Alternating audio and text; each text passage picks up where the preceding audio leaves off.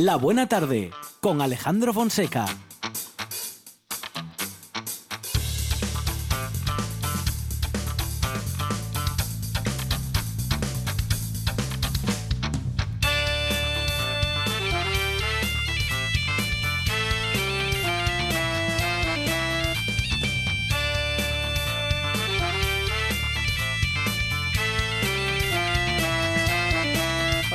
Buenas tardes. A las 4 y 6 minutos de la tarde damos por inaugurada una nueva Buena Tarde.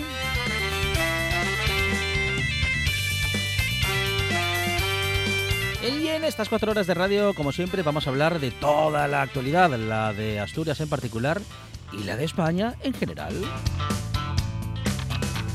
Bueno, y de actualidad y de cosas muy interesantes, porque bueno, pues eh, todo lo interesante que encontremos en la realidad y en la actualidad y también otras cosas interesantes que nos proponen también nuestros colaboradores.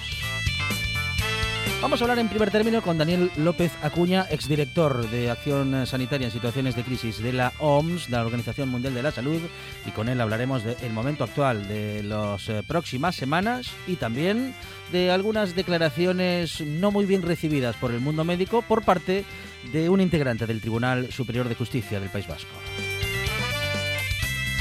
Al hilo de lo cual, nuestras tertulianas y tertulianos eh, van a hacer ese van a practicar ese deporte tan eh, arriesgado de pensar en voz alta.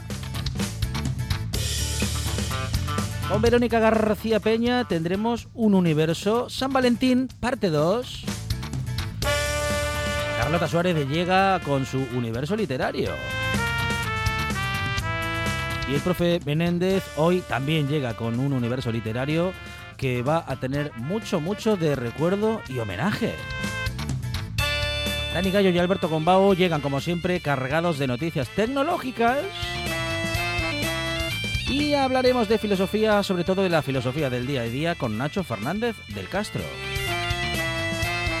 Las fotos contadas llegarán con Fidi Fidalgo y hablaremos de muchas iniciativas que se llevan adelante en Asturias y aquí las contaremos. En la producción, Sandra González. Más producción y cosas inexplicables de Radio Monchi Álvarez. En la puesta en el aire, Kike Reigada. Y al micrófono, a quien les habla, Alejandro Fonseca. Cuatro horas de radio en, que, en las que, como no, vamos a recordar con mucho cariño a Juan Luis Nepomuceno, nuestro querido Nepo, que se nos iba el sábado. Recuerdos que tendremos a partir de aquellos minutos de radio que compartimos con el gran Nepo. Esto es la buena tarde y hasta las 8. No para.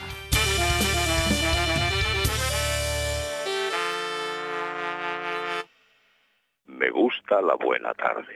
Enemigo de la guerra y su reverso la medalla.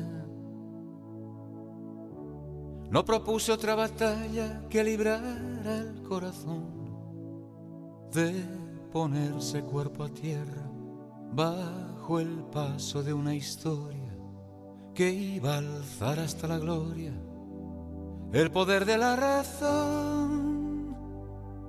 Y ahora que ya no hay trincheras, el combate es la escalera y el que trepe a lo más alto pondrá salvo su cabeza aunque se hunda en el asfalto. La belleza,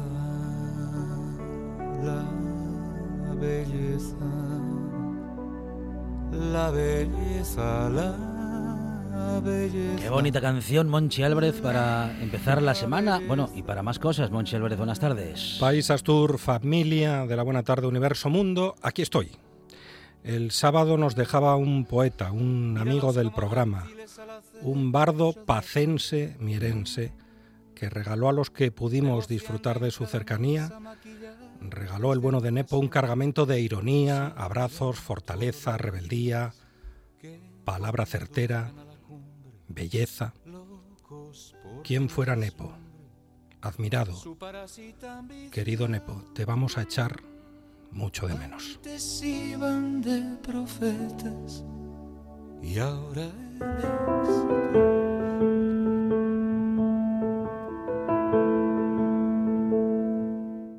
Los ojos de ámbar puro, luminosos de miel de almendro, con la sonrisa extraída de la entraña de la luna llena, la voz coloreada con tintas orientales y la alegría de los cascabeles dorados. Mas tuvo que ser a ti, a quien la sombra invadiera, cuando vida nueva forjabas para este planeta huérfano. Tuvo que ser a ti, flor de canela tibia, y no a mí, que lo merezco, a quien el azar nublara con átomos de miedo. Pero saldrán los días a devorar las noches y tu afán de viento borrará la nube de los azules que pintas cuando cantas a vida sostenida. Se segará el sendero y galoparás heroica por las praderas que, las praderas que conquistes junto a tus aliados de sangre con los que milito. Saca la fuerza atesorada y huirán los fantasmas ante tu luz veraniega invencible en las encinas.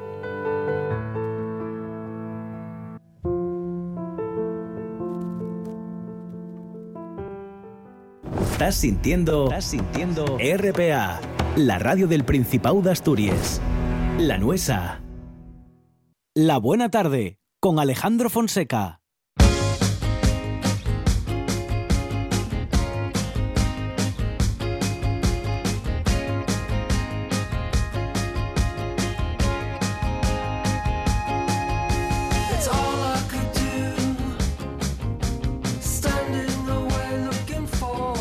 Queríamos hoy comenzar nuestro programa hablando con Daniel López Acuña, exdirector de Acción Sanitaria en situaciones de crisis de la Organización Mundial de la Salud y consultor independiente en salud pública y asistencia humanitaria. Daniel, ¿qué tal? Buenas tardes. Buenas tardes, ¿qué tal? Bueno, bienvenido una semana más a esta buena tarde. Bueno, de vez en cuando nos gusta hablar con usted eh, para actualizar datos, para bueno, pues para actualizar sobre todo su modo de ver la situación, su modo de ver el momento y también en este caso, bueno, pues para hablar de unas declaraciones que han hecho mucho ruido y que bueno, queríamos también que usted pudiese valorar respecto de, bueno, pues del juez integrante del Tribunal Superior de Justicia del País Vasco, pero bueno, ya llegaremos a eso en todo caso Mm, Daniel, ¿cuál es la situación o en todo caso cómo, cómo ve la situación actual en, en Asturias en particular y en España en general? Bueno, la situación en España eh, está evolucionando de una manera tal en donde hay una disminución paulatina de la incidencia y también de la presión asistencial, pero es una incidencia que va despacio, una, una reducción de la incidencia que va despacio y que todavía nos sitúa en niveles muy altos. España está alrededor de 500 casos por 100.000 habitantes, un poco menos, y la incidencia a la que tenemos que llegar es de 25 por 100.000. Es decir, nos falta todavía un esfuerzo por reducir 20 veces el nivel de incidencia. En Asturias estamos un poco mejor, ha habido un descenso más pronunciado y la incidencia es menor, pero una de las cuestiones fundamentales es que entendamos que eh, no podemos, por estos ligeros descensos, lanzar las campanas al vuelo, que no podemos pensar que hay que relajar medidas o que podemos ser permisivos en liberar las restricciones, porque la base es que sigamos doblegando esta tercera ola hasta llegar llevarla a un punto de verdadera baja incidencia y que no cometamos el error que se cometió en Navidades de abrir las compuertas cuando la incidencia era todavía muy alta y eso nos disparó eh, en, mayor magnitud la tercera ola. No queremos ir de la mano hacia una cuarta ola. Luego debemos eh, mantener, eh, bueno, esa tensión eh, respecto de las limitaciones, esa tensión también respecto, bueno, claro, de las limitaciones también territoriales. bueno, son un poco las medidas que de momento, mm, en fin, funcionan con cierta efectividad y, bueno, y, a falta de medidas, en fin, más duras, como son las del confinamiento total o incluso mayores limitaciones a la hora de permitir la la, circulación o la, o la actividad. Bueno, de momento parece que se puede controlar la situación o, mantener estable eh, con un descenso, como usted dice, bueno, pues eh, mm, muy lento, eh, pero que de momento parece que estas últimas medidas, si se mantienen, bueno, pues pueden ser la solución, al menos momentánea. Absolutamente. Yo creo que la clave es no bajar la guardia, ni en las medidas restrictivas que se han adoptado, ni en las acciones de diagnóstico precoz, rastreo exhaustivo, pruebas diagnósticas y aislamiento. Tenemos que avanzar en esto todo lo que podamos para reducir esa incidencia, todo lo que podamos también, al mismo tiempo que vamos progresando y avanzando en la vacunación de los distintos grupos vulnerables y vamos incrementando gradualmente la protección, aunque todavía nos quedan meses por delante para completar ese 70% de la población vacunada que puede darnos un, lo más cercano a una inmunidad de grupo. En este sentido hemos tenido, mm, digamos que diferentes estadios eh, emocionales, ¿no? Respecto de las noticias eh, y, en tanto a la vacunación. En un primer momento en diciembre se anunciaban, bueno, pues eh, vacunaciones masivas que no acaban de llegar, al menos no acaban de llegar a, territorio español y que tampoco acaban de llegar las vacunas en la medida en la que, bueno, en la que se esperaba. ¿Cómo, cómo ve este apartado Daniel López Acuña, el de las vacunaciones y el ritmo de vacunaciones? Lugar a dudas el ritmo de vacunación tiene que ser intensificado, tenemos que apretar el paso, pero claro, el gran factor restrictivo, el cuello de botella en estos momentos es la disponibilidad de dosis de vacuna. España está recibiendo alrededor de medio millón de dosis por semana, un poco más, un poco menos, y necesitamos dos millones de dosis, necesitamos cuatro veces más vacuna. Tenemos que vacunar a un ritmo en donde se vacune todos los días a 300.000 personas para poder llegar a tener el 70% de la población vacunada al final del verano. Y en estos momentos no estamos todavía ahí, estamos como a la cuarta parte de ese ritmo. Eh, esperemos que se, se intensifique por un lado la producción y por otro lado la distribución de esas dosis a los países europeos incluida España, y que esto nos permita en semanas o a tan pronto como sea posible tener el número de dosis necesarias. Pero eh, sin lugar a dudas las comunidades autónomas tienen que eh, ajustar muy bien sus planes de, de actuación para poder llevar a cabo la vacunación, para poder tener la capacidad de subir este ritmo pues en una en una magnitud de cuatro veces como señalaba. Por fortuna Asturias es la comunidad autónoma que más dosis por 100.000 habitantes ha estado aplicando, ha ido a una muy buena velocidad y en la medida en que tenga disponibilidad de, vacunas, creo que podemos ir avanzando firmemente hacia ese objetivo de tener el máximo número de personas inmunizadas posible hacia el final del verano. ¿Los laboratorios fueron demasiado optimistas respecto de su capacidad de producción?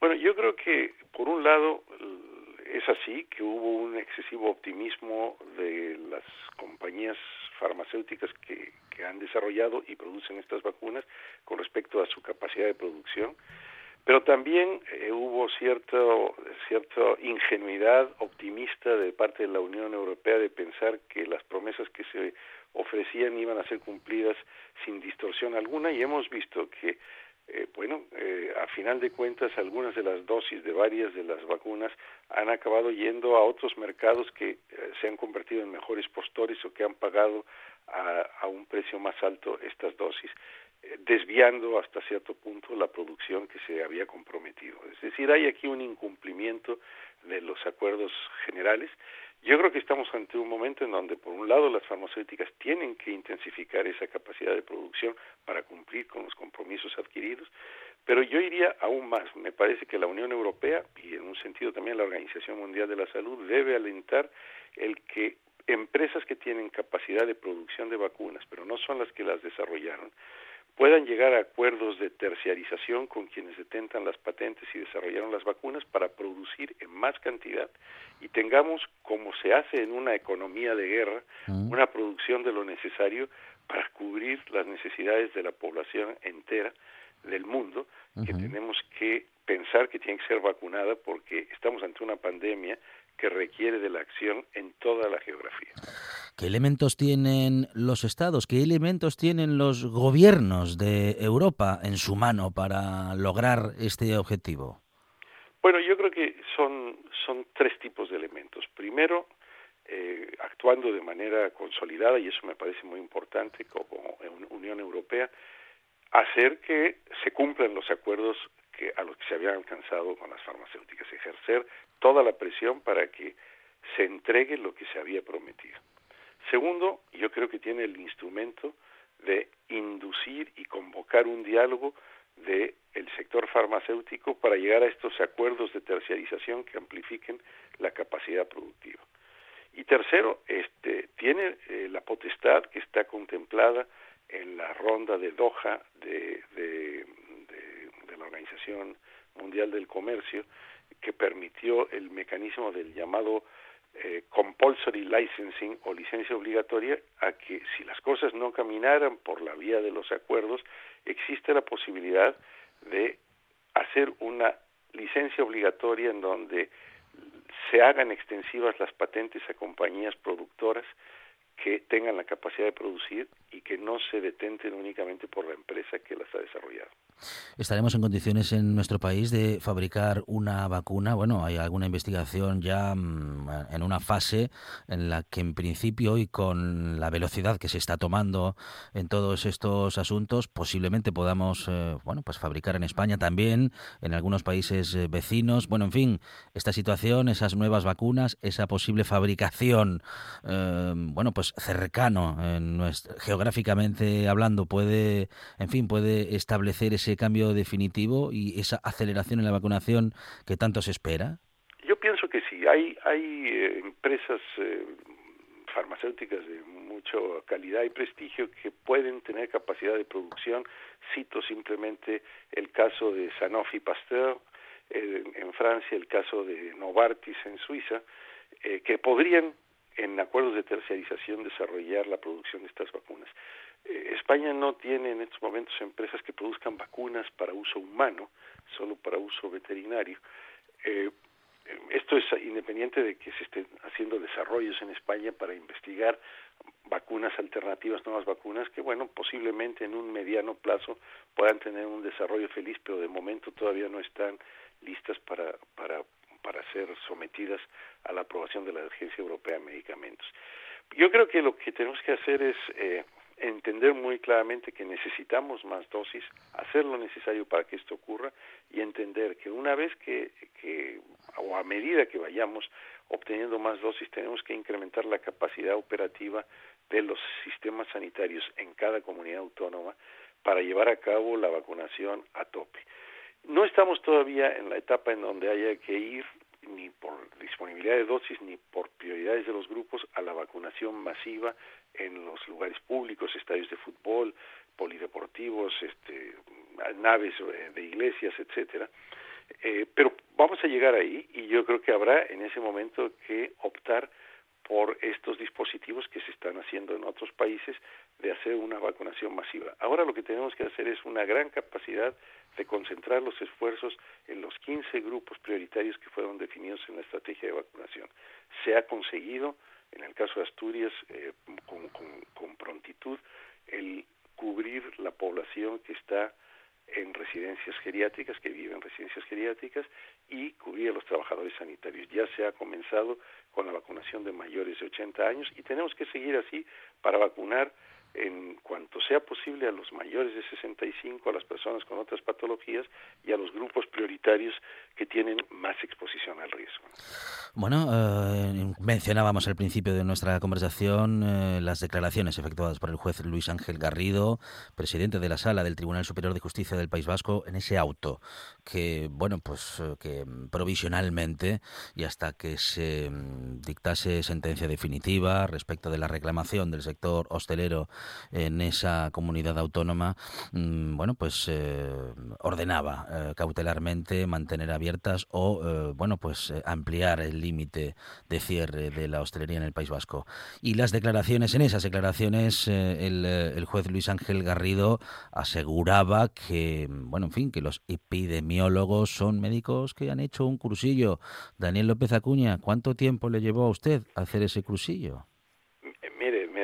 Me da risa escuchar esa, ese comentario que hizo el juez Garrido, mm, que mm. en mi caso, eh, el cursillo, por así decirlo, eh, fueron cinco años de estudios de maestría y doctorado en la Universidad de Johns Hopkins para hacer epidemiología, después de haber, de haber hecho seis años de medicina. Entonces, bueno, si eso es un cursillo, pues no sé qué será eh, un estudio más prolongado. Pero lamentablemente, bueno, aquí hay dos, dos hechos. Primero, las declaraciones en una tertulia eh, que son muy lamentables, que son unas declaraciones profundamente ignorantes de lo que es el desarrollo de la disciplina académica de la epidemiología, de cómo esto funciona en universidades de todo el mundo, en, centros de excelencia de todo el mundo, y que hay epidemiólogos altamente especializados y con muchos años de estudio. Entonces, bueno, es lamentable escuchar que una persona que toma decisiones que tienen que ver con el impacto eh, de, distintas medidas sobre la salud de las personas que se fundamentan en la epidemiología tiene una valoración eh, tan tan ligera, tan tan desinformada y diría yo tan eh, con tanto menosprecio tanto a la epidemiología como a la medicina de familia. entonces yo creo que esto bueno es es realmente lamentable y, y nos dice un poco eh, de, qué, de qué se trata el tipo de valoraciones que está haciendo este juez. Ahora, llevados al tema del auto, bueno, eh, yo desconozco sobre qué informes técnicos, científicos y periciales se haya fundamentado su decisión, pero evidentemente la evidencia científica nos muestra que hay un riesgo incrementado de contagio en espacios interiores y mal ventilados y hay multitud de publicaciones que señalan que en interiores de bares, de hostelería, en gimnasios, hay un riesgo mayor de transmisión de la enfermedad. Y, de, y por tanto, bueno, pues las medidas que se están tomando son las que están, eh, en fin, eh, logrando que en nuestro territorio, al menos, bueno, y en otras comunidades autónomas también, eh, se, bueno, se controle en cierto modo y como usted decía, de un modo muy lento, pero bueno, pero, pero continuado, ¿no? En tanto esas medidas se mantengan. Exactamente. Yo creo que las, las medidas que se están tomando van en la dirección correcta, han mostrado su efecto y lo que es importante es sostenerlas hasta que tengamos una situación de seguridad sanitaria que nos permita más flexibilidad. Por último, eh, Daniel López Acuña, eh, eh, es urgente que se investigue, que investiguemos, ¿no? que, que, pongamos esfuerzos en, en, la investigación sobre virología. cuando nos ocupamos de bacterias, los antibióticos se llevan por delante muchas bacterias, pero cuando hablamos de virus, solamente somos capaces de crear una vacuna por virus. Sí, pues, vamos, la, investigación en virología y, el, y el trabajo en la vigilancia epidemiológica de los virus presentes, de los riesgos de saltos animales a la especie humana y del desarrollo de vacunas es muy importante, como lo está demostrando esta, esta pandemia y, y la necesidad de los esfuerzos que ha habido que desarrollar al respecto. Yo creo que en estos momentos uno de los temas más urgentes, además de lo que está, ha sido el desarrollo de la vacuna, es poder hacer el monitoreo necesario de las variantes que se están produciendo por las mutaciones del virus, que nos van generando o más contagiosidad o más severidad y que pueden en un momento determinado poner en jaque a las vacunas que se han desarrollado porque no, no sean eficaces contra estas nuevas variantes. Entonces, esto nos obliga a que haya que hacer más secuenciación genómica de los virus, más vigilancia a través de PCRs especiales de los casos nuevos que estamos teniendo y establecer las medidas epidemiológicas para mantener diques que impidan la llegada de nuevas variantes cuando éstas se originan en otros sitios en el extranjero que puedan eh, estar, por decirlo así, exportándolas a nuestro territorio a otros territorios europeos. Exdirector de Acción Sanitaria en Situaciones de Crisis de la Organización Mundial de la Salud y también consultor independiente en salud pública y asistencia humanitaria. Don Daniel López Acuña, muchísimas gracias y un saludo desde la buena tarde. Encantado, un saludo. Estás escuchando, escuchando RPA, RPA, la radio autonómica de Asturias. La nuestra. La buena tarde con Alejandro Fonseca.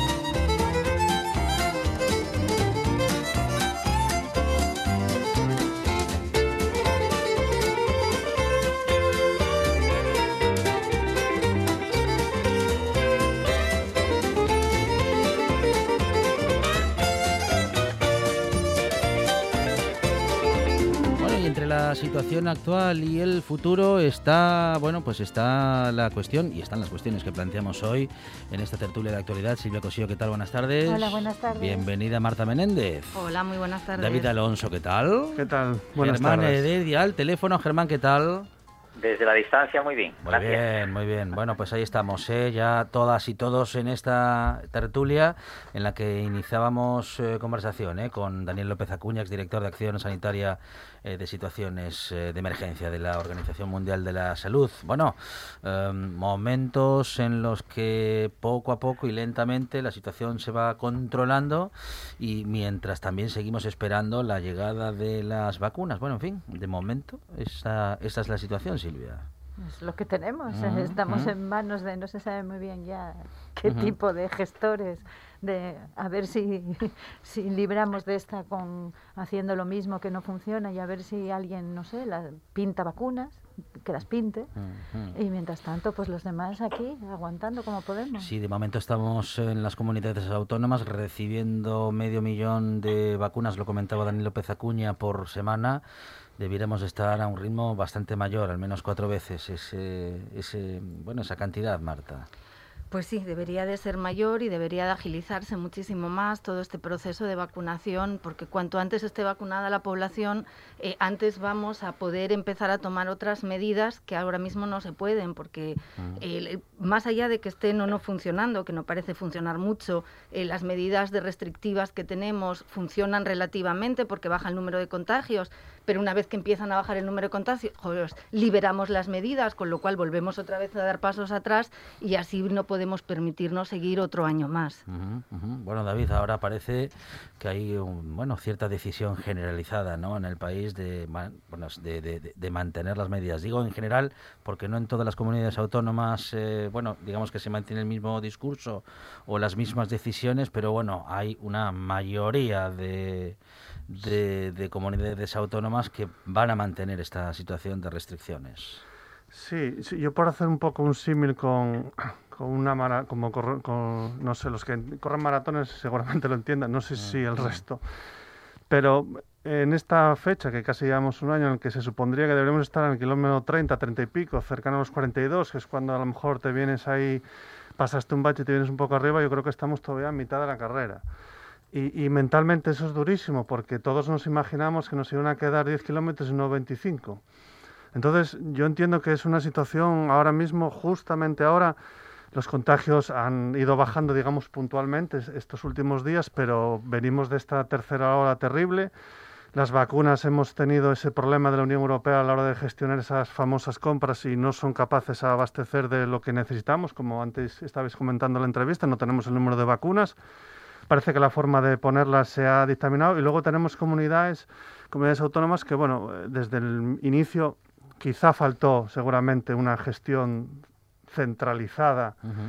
No, no con el hecho de centralizar y liderar tan, tan de manera férrema, sino que, es decir, marcar unas pautas y dentro de esas pautas nos moveremos. Es, de- es verdad que establecer unas pautas, el famoso estado de alarma y demás, pero aún así, más o menos cada comunidad ha ido haciendo un poco lo que ha considerado tirando de más o menos expertos y luego ya tenemos las, por ejemplo, lo de hace poco de la sentencia del Tribunal Supremo Vasco, ubicándonos ahí en otro horizonte y en otra situación que, bueno, pues no deja de ser, de generar otra, otra incertidumbre más, otra más. Germán, ¿cómo, ¿cómo lo ves?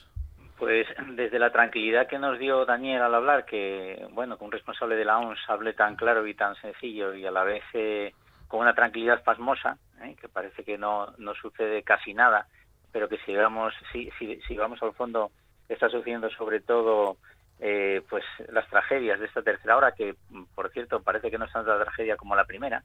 Me da la sensación de que en la calle hay cierto cansancio, hartazgo o pasotismo eh, sobre las medidas a tomar y, no hay concienciación de todos los muertos ni todo la- lo que está sufriendo los que están encima de ello y que bueno aunque venga una cuarta ola pues será tan bueno mucha infinitamente mucho más baja porque realmente si las vacunas hacen el efecto esperado aunque haya eh, contagios pues ya habrá muchísimos menos las protecciones serán las máximas y a su vez pues eh, yo yo pienso que la gente ya no nos comunicaremos tanto no será tanta la comunicación como en la como en navidades o en o en el verano.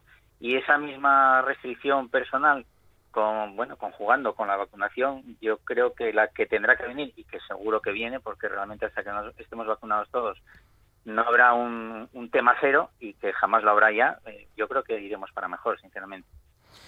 Bueno, Sanidad, mientras tanto, Sanidad entrega casi medio millón de dosis de Pfizer a las comunidades, como comentábamos hace unos minutos, y además el Gobierno garantiza que este febrero distribuirá cuatro millones de inyectables y mantiene su previsión de doblar esta cantidad a partir de marzo. Bueno, la situación será, o podría ser, con estas previsiones algo mejor de lo que es en este momento, aunque de momento, en fin, también hay que decir que insuficiente, Silvia. Sí, es insuficiente por esta cosa absurda de que se nos ponemos a negociar con grandes eh, productoras eh, y grandes empresas como, como si no hubiera un mañana, a pesar de que se dijo mm, mm, este dinero, o sea, estas vacunas se han hecho con inversión pública, liberemos las patentes. Ahora mismo si se hubiéramos, si España que votó que no, a que se liberaran las patentes, se hubiera dicho que se liberaran las patentes, ahora mismo en la Universidad de Oviedo, en el UCA, se podrían estar fabricando vacunas. Esto hay que empezar a decirlo, es decir, podríamos estar vacunando a muchas más personas porque cualquier laboratorio podría estar ahora haciendo vacunas contra la COVID. No se hizo así y encima negociaron mal y hubo una clara negligencia por parte de la Unión Europea y de la señora esta Van der Leyen que, que, negoció. Y aquí nadie va a asumir ningún tipo de responsabilidades porque encima llevamos asumiendo que no va a haber responsabilidades políticas por la terrible gestión que llevamos viendo de esto desde hace un año, con miles de muertes en Europa por una gestión absolutamente terrorífica de esta situación, donde se nos echa la culpa a la ciudadanía de todo y parece que todo lo que sucede es porque no nos sabemos comportar, como si no existiera la política. La política solo existe, por lo visto, para, para ponerse medallas, pero no para asumir responsabilidades. Y claro, decir, es que vamos para un año, esto no tiene solución y yo, que era una gran defensora de que sí había un, un, programa y un proyecto para la vacunación masiva en este país, estoy viendo que nos han tomado el pelo. A ver si ahora que ya acabaron las elecciones catalanas, a ver si ahora que el señorilla ya demostró que el efecto era... ¿eh? Pues a ver si ahora ya, en vez de pensar en, en, colocar a los ministros donde los tienen que colocar, empiezan a pensar en colocar vacunas en los, en los cuerpos de la ciudadanía, que es donde se necesita. Marta. A ver, evidentemente la gestión ha sido cuando menos dudosa, pero yo creo que además no podemos mirar a España como el ombligo del mundo. La gestión ha sido dudosa a nivel mundial prácticamente. Sí, sí, Están todos los países utilizando el método ensayo-error porque lamentablemente esta situación nos ha pillado de nuevo a todos. Eh, Sí, Silvia, nos ha pillado de nuevo a todos los países. Ningún, eh, los propios epidemiólogos estaban sorprendidos con cómo se comportaba el virus. Eh, de cuando empezó en diciembre de 2019 los primeros casos, eh, la virulencia con la que se reproducía pilló de sorpresa a muchos investigadores, con lo cual ya no te digo el común de los mortales. Lo que está claro es que lo que no sirve de nada es persistir en unas medidas que estamos viendo que no son eficaces. No pasa nada por decir, miren, esto no funciona, vamos a intentarlo por otro lado. Nadie les pide que sean eh, omnipotentes y que se pueda con todo se trata de que, bueno, pues si algo no funciona, no persistamos en ello y tratemos de buscar otras cosas que sí funcionen con el mismo sistema de ensayo-error. A lo mejor tenemos más suerte y esta vez sí funciona. David. Yo, yo creo que, eh, vamos a ver, lo que ha logrado la clase política ha sido institucionalizar la pandemia. Es decir, hay una hoja de ruta ya a la hora de analizar cuál es la situación. Sabemos que todos los días a tal hora salen unos números, sabemos que todos los días a tal hora se pasan los números de, las comunidades al, Estado y emiten unos números. Sabemos básicamente, eh, bueno, muchas de las, eh, que si eh, los encierros de municipios, que si determinados locales se cierran, aforos, sabemos han logrado pues que eso forme parte de una dinámica general de cómo combatir el virus. Es cierto que las alternativas que ha habido a eso han sido escasas, pequeñas, las ha habido. También es verdad que las ha habido en países con determinadas situaciones políticas, cuando menos discutibles, ¿no? Sobre todo pues, a la hora de saber su certeza sobre los datos, tipo China. Eh, también Vietnam ha tenido unas políticas distintas, la que hace poco volvió a saltar a, la fama Australia por su gestión, pero antes de Australia también Nueva Zelanda, que por ejemplo Nueva Zelanda recuerdo que una de las cosas que hicieron sus políticos fue bajarse el sueldo al inicio de todo esto sustancialmente, como un 20%, o sea, una cosa y además eh, explicándolo de una manera adulta, es decir, sabemos que esto no va a paliar nada porque aunque seamos capaces de ahorrar un millón de su moneda, no vamos a gestionar, pero el mensaje que lanzamos es que somos conscientes de que vivimos una situación terrible y ese mensaje yo creo que mm, por parte de nuestros líderes debería haber llegado. Yo creo que ese mensaje, yo les achaco más el mensaje humano, Incluso puedo llegar a transigir por el mensaje científico, porque no, no, olvidemos que, por ejemplo, en esta región la que el comité de expertos se hizo en noviembre, cuando estamos ya pasándola a una segunda ola. Se habla mucho del comité de expertos, pero se hizo en noviembre, el BOPA es de noviembre. Por cierto, no sé cuántas veces se ha reunido desde noviembre, no lo sé, seguramente alguien me puede contestar, pues 160 o dos. Pero bueno, también sería importante saber eso. Pero la parte humana, a la hora de trascender, de, implicarse, de, que estamos en el mismo barco, aunque se haya dicho con estas palabras, con los hechos, no, yo, yo no lo siento así y yo creo que, que no han sido capaces de demostrarlo. Y eso, alargado en el tiempo, seguramente no sean conscientes de los desastres y de las debacles que, que, va a generar. Yo creo que estamos en una situación muy complicada, lo decía antes, yo creo que se nos está haciendo larguísimo, los mensajes no son capaces de transmitirnos ningún tipo de tranquilidad y ni siquiera esperanza, cada vez los creemos menos y eso siempre es problemático a la hora de gestionar un país o una región. Germán. Bueno, no, un poco que añadir a todos los que decís, eh, pues sobre todo con el desastre de la gestión, que realmente quizás a mí se me achaque un poco de oportunista al principio, porque ya desde el minuto uno decía que era un desastre, pero tiene razón David, porque en realidad la, gestión del gobierno y de las autonomías, me da lo mismo unos que otros, han jugado no desde la humanidad, sino a salvar nuestras vidas, a salvarla de una manera, eh, vamos a decir, tanto científica, porque estaban apoyados por temas científicos, tanto por tema político y por el tema de que aquí estoy yo y yo lo sé hacer, sin tener una capacidad de empatía con la ciudadanía, ni empatía con, con los que tenían problemas, ni empatía con los enfermos, ni empatía con la pues pues medios de comunicación, políticos eh, contrarios con contrarias ideas, etcétera, etcétera. Y ahí es donde yo digo que es un, vale, de acuerdo, eh, vamos a saber que no hay que no hubo un modelo de gestión ideal, vamos a partir de eso. Pero lo que sí es cierto es que lo que no hubo jamás es eh, esa atracción de los que nos gobiernan hacia los gobernados, porque no nos daban la sensación de seguridad ni de lo que estaban haciendo estaba bien. Y por otra parte, lo que nos, los que nos gobernaban desde su púlpito, desde su pedestal, no han dejado eh, pues ni a títere con cabeza. O sea, aquí estoy yo para solucionar esto, no necesito otro tipo de ayuda y aquí paz y después gloria.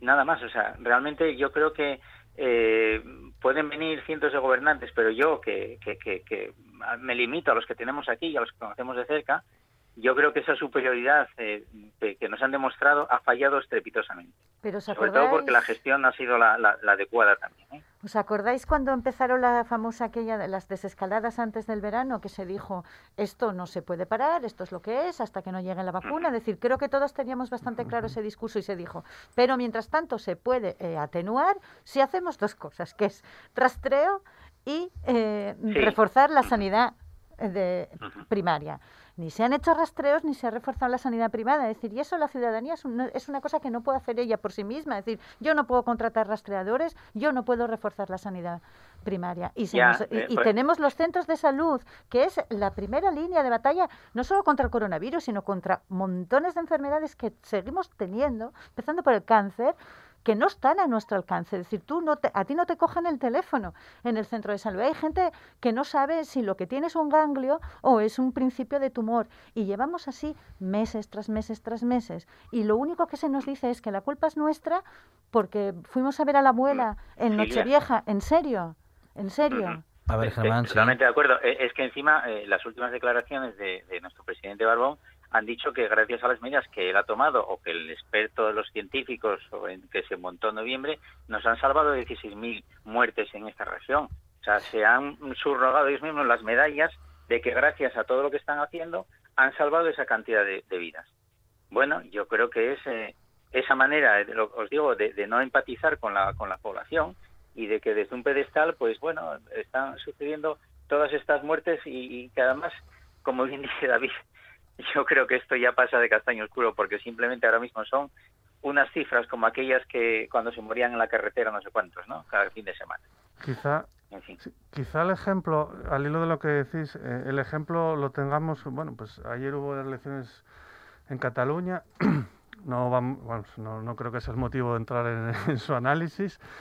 Eh, pero sí que yo creo que lo traigo a colación por el tema de que hubo elecciones. Es decir, hubo un proceso que duró 15 días, hubo un proceso previo a esos 15 días en los que se debatió, se discutió y demás. Solo ya no voy a decir quién tendría razón o quién no la tenía, pero sí se generó un superdebate en torno a si se tenían que hacer, si iba a ser un proceso seguro.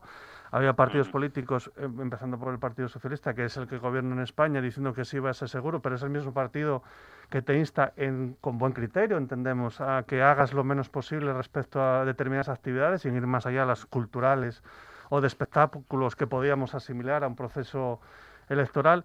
Con lo cual, eh, tienen que entender que los mensajes no marcan una pauta ni una línea. Es decir, teniendo claro que hay que defender todos los procesos democráticos, que por cierto ya se lo podían aplicar para el Tribunal Supremo, por cierto que hay que mantener esos procesos democráticos, quizá en el pleno pandemia, en la plena tercera ola, haber hecho este proceso, pues no haya sido lo más coherente. Y quieran que no, generan un debate que ellos mismos forman parte de su trabajo no tenerlo. Con lo cual, es difícil, insisto, solo esto lo único que genera es tener cada vez, creer menos en las instituciones públicas y en, y en quienes representan esas instituciones. Yo insisto en esto, eso no es bueno, eso es peligroso, eso genera situaciones, no me quiero poner apocalíptico, no es eh, necesario, somos un país bastante coherente, es verdad, no nos fustiguemos más de lo justo, pero quieras que no, genera unas sinergias nada positivas a la hora de intentar hacer política. Sí, así es. Lo que no se puede ser es la solución y el problema al mismo tiempo. Eh, estoy de acuerdo contigo en que no podemos decir una cosa y la contraria y además dar las dos por buenas. Mm, Entonces, bueno, también habrá que pedirles esa responsabilidad cuando llegue el momento. Y es así nos corresponde a nosotros como ciudadanas y ciudadanos a la hora de depositar un voto en una urna, porque de nada nos sirven ni todos estos debates que hacemos aquí en radio, ni los que podamos hacer, iba a decir en los chigres, pero ahora tampoco podemos hacerlos ya en pequeñas mesas en las terrazas de cuatro en cuatro. Si luego a la hora de votar no se refleja ese malestar en, las urnas. Bueno, se reflejan tanto que solo votó el 55% de la población. Ahí Yo voy a eso, no los resultados, sino la abstención. El, resultado es el esperado en Cataluña, quiero decir, que yo no sé por qué se empeñan en pretender que van a cambiar el panorama catalán, decir, estamos siempre así, hay mayoría electoral de independentistas, les guste a ellos o no. Es decir, pueden repetir en Cataluña las elecciones y creo que siempre va a seguir dando el mismo resultado. Es decir, el bloque que ellos llaman constitucional, como si los otros fueran, no se sabe muy bien bien qué sector terrorífico, eh, puede llevarlo el PSC como lo llevó Ciudadanos, pero dices, el bloque independentista es siempre el mismo. Pero, a mí lo que me preocupa es que casi la mitad de la gente que estaba llamada a votar no votó. Y entonces ahí queda la primera pregunta para resolver. Es decir, ¿no votó porque tienen miedo o no votó porque están hartos y hartas? Es decir, esta es a mí la pregunta que creo que tendría que... que porque igual resulta que la gente eh, no tenía tanto miedo a contagiarse como podemos pretender y simplemente esto es una señal de un hartazgo mucho mayor con la democracia formal. Y a mí esto sí que me parece un peligro, porque yo creo que hay que votar. O sea, incluso durante una guerra y cayendo bombardeos, hay que votar, hay que garantizar que la gente... Porque es que no tenemos otra manera de que se nos oiga. Es decir, Exactamente. es que, no hay más. Es decir, ya no tenemos más alternativas. No podemos salir a la calle, no podemos salir a la calle. Y ya no es por la pandemia, es que ya no podemos prácticamente salir a la calle porque seguimos con una ley mordaza que te prohíbe prácticamente... O sea, hacerte una manifestación es muy complicado. Bueno, estoy exagerando. Eh, Pero, perdón, estoy exagerando, no, es, bueno exagerar así. Pero bueno, digamos que no se puede salir a la calle hoy en día porque no es de recibo salir a la calle a protestar, es peligroso para la salud pública. Entonces, ¿qué tenemos? Votar. Y si nos quitan votar, pues chico, ya, en serio. Germán. ¿eh? no, simplemente, sí, eh, esto de la pandemia sí que trajo muchas reducciones de libertad, en el sentido eh, estrictamente no, no laboral, ¿eh? que, que, los que pudimos seguir trabajando seguimos trabajando y no hay ningún problema, pero sí a nivel eh, político y a nivel, eh, bueno, que os voy a decir yo del Congreso ¿no? y el Senado, que por el estado de alarma pues no se reúnen, cosa inimaginable, o sea, es algo que yo no entiendo. No, no, no, o sea, no llego a entender cómo por culpa de una pandemia que todo el mundo está trabajando, que todo el mundo dentro de sus posibilidades, salvo la hostelería, vale, salvo algunas algunas pequeñas, bueno, pues resulta que el resto estamos trabajando y los políticos pues pues han cerrado o los que mandan han cerrado el Parlamento porque no sé por, qué causa pues no no están acudiendo, es algo que es inexplicable. Y realmente, oye, que lo, lo máximo de una, de una democracia que sea eh, votar, pues pues a mí me da mucha pena que nada más que han ido a votar el 50% de las personas. No sé si era por culpa de la pandemia o porque están hartos también de toda la clase política, pero es una cosa muy preocupante, sinceramente, muy, pero que muy preocupante. Para mí es fundamental. Eh, yo estoy completamente de acuerdo con lo que está apuntando Silvia. Normalmente unas elecciones que van bien tienen entre un 65% y un 75% de los votos. Eso nos deja la friolera que de un millón de personas con derecho a voto, pues votaron en el mejorcísimo de los casos 750.000 y hay 250.000 que, y esto a los partidos políticos no les interesa. Algunos en algún momento han intentado preguntarse por qué esa gente no vota. Hay una peli muy buena, el Brexit, que explica el fenómeno del Brexit y explica cómo se intenta movilizar a esa gente que es la olvidada. De momento en nuestro país nos conformamos con las cifras de, de los votos y en estas elecciones catalanas, y hay muchas, ¿eh? o sea, en estas han sido de un 50, pero vamos, hay muchas municipales con 60. Es decir, que toda la gente que se viene arriba con unos resultados electorales de que ha ganado, ha ganado sobre un 60% de la población con derecho a voto. Ya no digamos ya la que no tiene derecho a voto, es decir, los menores, que también algo podrían tener que decir, pero vamos a suponer... personas migrantes que llevan mucho tiempo viviendo aquí y a las que no se les permite participar. Entonces, sobre ese 60% hay un 40% que no vota. En Cataluña ahora lo que ha pasado es que eh, se pueden estar diciendo darse todos los golpes en el pecho, pero es que es la mitad de la gente la que ha decidido, la otra mitad no sabemos qué es lo que quiere, realmente no tenemos ni idea. Y por último, eh, y como anécdota de lo que decía Germán también, eh, todos trabajamos, todos yo tengo suerte, trabajo, tengo, entonces te toca moverte, tienes reuniones, tienes muchas reuniones por videoconferencia, tienes reuniones incluso en parques públicos. Eh, es verdad que el apagón político, yo esta semana misma me han contado una anécdota de la típica reunión que había entre una asociación de vecinos y un, un miembro del Parlamento Estoniano que no se tuvo que tener y ahora tendría dentro de unos meses cuando se, pudiera, se pudiese tener como... ¿Qué decirte? Eh, no podemos estar con el papel de fumar para todo. Entendemos que es una situación terrible, que es un virus infeccioso terrible, que es una pandemia terrible, pero vuelvo a lo mismo. Pero chico, es que lleváis un año, salvo los gobiernos que han tenido que curar un poco, digamos los miembros del gobierno, que el resto de la gente, cuidadito, ¿eh? que, están tomando medidas que la gente no somos gilipollas. Es decir, es muy fácil decir que vamos a hacer plenos virtuales cuando estás mandando a la gente a trabajar a una acería. Entonces, esas cosas también han estado pasando. Es decir, ha habido como tres, cuatro, cinco clases de cómo superar esta pandemia. Eso en algún momento habrá que afrontarlo. a ver, que tenemos un estado de alarma que va a durar hasta mayo. Es decir, hasta mayo se están tomando medidas y no se están, se, no se están tomando en un parlamento. Y, y yo sé que hay gente... No, es que se sometían al chantaje de los partidos políticos. Perdón. O sea, el en el Parlamento no se hace chantaje. O sea, los partidos políticos están allí y tú podrás estar mayor en contra y podrán estar más o menos a la altura, pero no podemos permitir pensar que el debate parlamentario o una votación parlamentaria es un chantaje. Es decir, no es un chantaje, no, es lo único que tenemos. Esto es una democracia formal, o sea, y no. Y las comunidades autónomas están tomando medidas sin consultar con los parlamentos autonómicos. A mí esto me parece una barbaridad. no, no, a mí no me parece una barbaridad y creo que si, si, partimos de la separación de poderes, quien tiene que tomar medidas es el Ejecutivo y no el Parlamento, que es el Legislativo. El, eh, entonces, eh, que cada quien asuma su responsabilidad. a los parlamentos se, debería de se tienen que consultar las medidas. No necesariamente el ejecutivo es el que tiene que tomar esas decisiones. El legislativo y en este caso los parlamentos con la oposición podrán poner en control la gestión del gobierno, pero no, le corresponde no, le corresponde al poder legislativo tomar las medidas propias del ejecutivo. Si queremos una división de poderes tenemos que tenerla clara. A ver, Germán. ahora mismo ahora mismo no precisamente porque ¿eh? la tenemos clara Clara, estamos pidiendo que se sometan al control del Parlamento. Que se sometan al control, sí, pero que las decisiones se tomen en el Parlamento. No, yo, no, dije que las decisiones se tomen. Yo estoy diciendo que las decisiones se están tomando por los partidos políticos y no están siendo controladas por ninguna por ningún Parlamento. No están dando explicaciones al Parlamento y prácticamente no están dando explicaciones a la ciudadanía. Y no están asumiendo encima, que es lo que es peor, la consecuencia de sus acciones, porque cuando algo va mal, se echa la culpa a la ciudadanía. Y entonces dices, no puede ser, o sea, están tomando eh, decisiones desde arriba, los parlamentos son un puro adorno, eso cuando se reúnen. Resulta que las cajeras de los supermercados tuvieron que trabajar en plena primera ola, en pleno tal, y esta gente no es capaz de sentarse, decir que, que no tenéis sitio, poner uno en medio. Es que es que, es, que es un poco cachondeo ya, que hace un eh, año eh, que tenemos la democracia en este país que parece que está de adorno. Y dices, sí, la democracia está precisamente para momentos duros como estos, no para cuando nos van las cosas bien.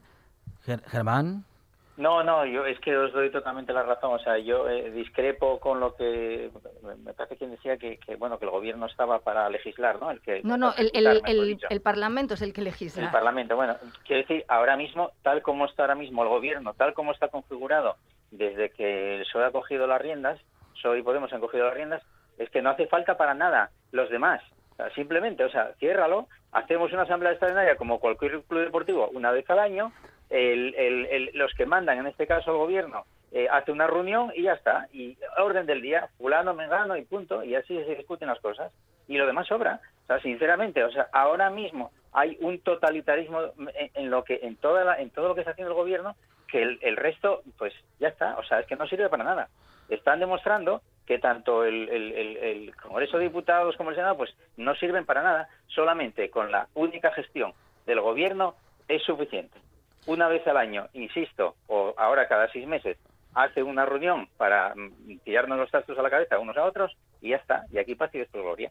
Si eso a algunos les suena democracia, pues, pues para mí muy mal, vamos por muy mal camino, sinceramente. A ver, solamente por poner una puntualización, los decretos que está aprobando el Consejo de Ministros han pasado por el Parlamento y se han aprobado allí, o sea que tampoco digamos que el Parlamento no está funcionando. Creo que no es un buen mensaje el que se manda a la ciudadanía eh, precisamente si nosotros desde, desde los mm, medios de comunicación y desde las propias instituciones, en mucho caso, se atacan las propias instituciones, luego no podemos pedirle a la gente que crea en las instituciones.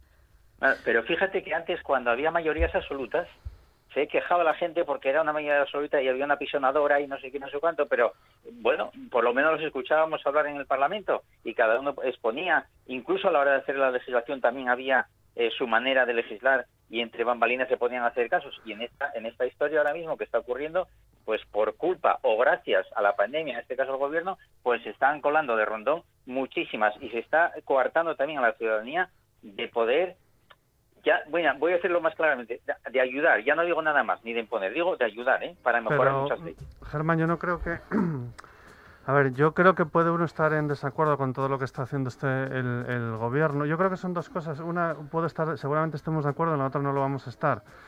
Eh, no podemos mandar el mensaje de que esto es todo ficticio y hay un gobierno de mentira y demás. Te puede gustar o no, lo hay.